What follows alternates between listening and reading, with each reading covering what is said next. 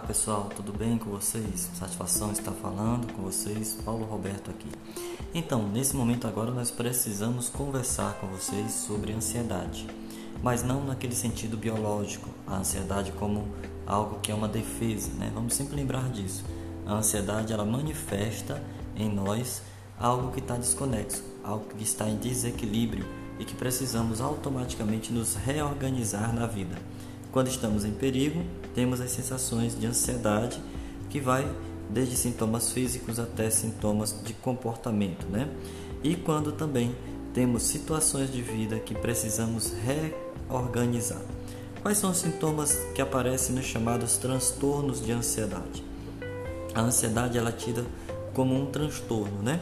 Chamado de fóbicos ansiosos, ou seja, sempre está associada ao medo, medo de algo.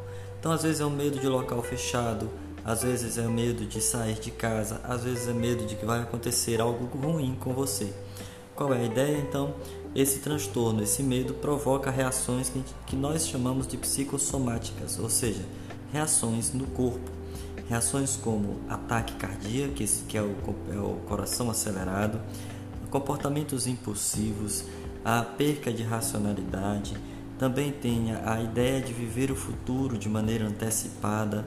Tudo isso traz um processo de ansiedade, que traz um processo de comportamento que nós chamamos de ansiedade. Né? É, a, provoca todas essas alterações, ainda tem a questão de se alimentar demais ou reduzir o apetite, gerando emagrecimento, como também temos a questão de perca de sono e vários outros sintomas que são acometidos entre as pessoas que vivem os chamados transtornos fóbicos ansiosos.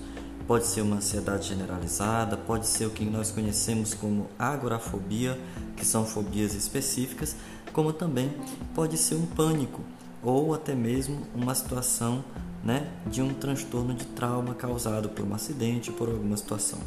Qual a melhor recomendação?